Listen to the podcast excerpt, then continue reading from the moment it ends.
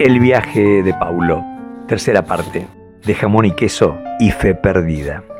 Después de la primera carga de combustible donde conversó con don Aureliano, este le obsequió para el viaje, según dijo, otro sándwich de jamón y queso que no pudo negar. Quedó complacido Paulo por el diálogo que mantuvo con este hombre bonachón. La ruta ya se notaba vacía de camiones y autos, en cambio se cruzaba con algunos tractores y chatas viejas cargando alfalfa de la zona. Contemplaba los sembrados de arroz y se veía a trabajadores entre los surcos de aguas haciendo sus tareas. De tanto en tanto el paisaje mudaba a llanuras verdes con animales pastando que entregaban un marco pacífico y cautivante. Quizás por la marcha lenta y distendida del viaje, recordó que su finada esposa se complacía ante este apacible mundo, pero solía decir que vivir así sería aburrido. Aquella vez que cruzaron por las garzas, imaginaron vivir solos en el barco, pero él sabía que ella solo lo decía por entusiasmo del momento. Habían descubierto por casualidad el paso del toro y se quedaron largo rato contemplando el paisaje. Su lugar era la gran ciudad. Pero él continuó soñando con este paraje deseado. Recordó con gracia que de tanto en tanto les avisaba a sus hijos que en la biblioteca lo esperaban libros de filosofía para ser leído cuando sea viejo.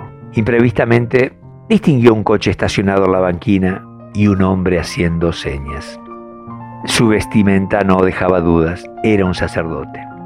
Aminoró la marcha y se estacionó pasado el vehículo que parecía tener problemas.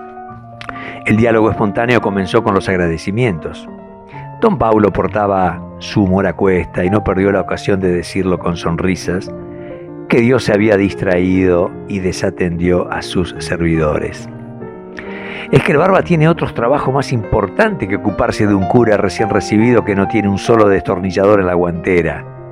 Paulo sonrió por la ocurrencia y la simpleza del joven cura. Si bien no sabía mucho de mecánica, se daba mania y con las manos y con los problemas también. Dicho esto, porque no se refería solo a temas materiales, sino que también supo solucionar desavenencias personales de algunos de sus clientes en la carpintería, con a quienes supo escuchar y orientar. En el intento de arranque del Renault Gordini, el motor mostró potencia, pero la transmisión fallaba. Ni batería ni burro de arranque, dijo Paulo con la cara cerca del motor trasero del auto y luego ya con el cuerpo erguido, hizo la pregunta que anticipó el diagnóstico. ¿No tiene una bujía además? El cura sonrió y sin ningún tipo de vergüenza preguntó, ¿qué es eso? Las risas fueron mutuas. Paulo fue a su camioneta, retiró debajo del asiento una caja de herramientas y encontró una llave para sacar bujías. Fue lo único que llevó en la mano. Nada tardó en sacarla y la sopló con fuerza. Le quitó aspereza del cabezal contra el pavimento, volvió a colocarlas y al dar arranque la alegría del cura se hizo notar. ¡Vamos, carajo! dijo. Y lo gritó así, como sin, sin filtro. Ahora van a temblar los fititos en el cabalén, agregó. Van a saber quién es Mongusi. Él continuó eufórico y Paulo entre carcajadas dijo, así que no sabe de bujía, pero el cura es tuerca. Cachito le dijo, Cachito, es mi nombre, para todos, y agregó con voz alegre.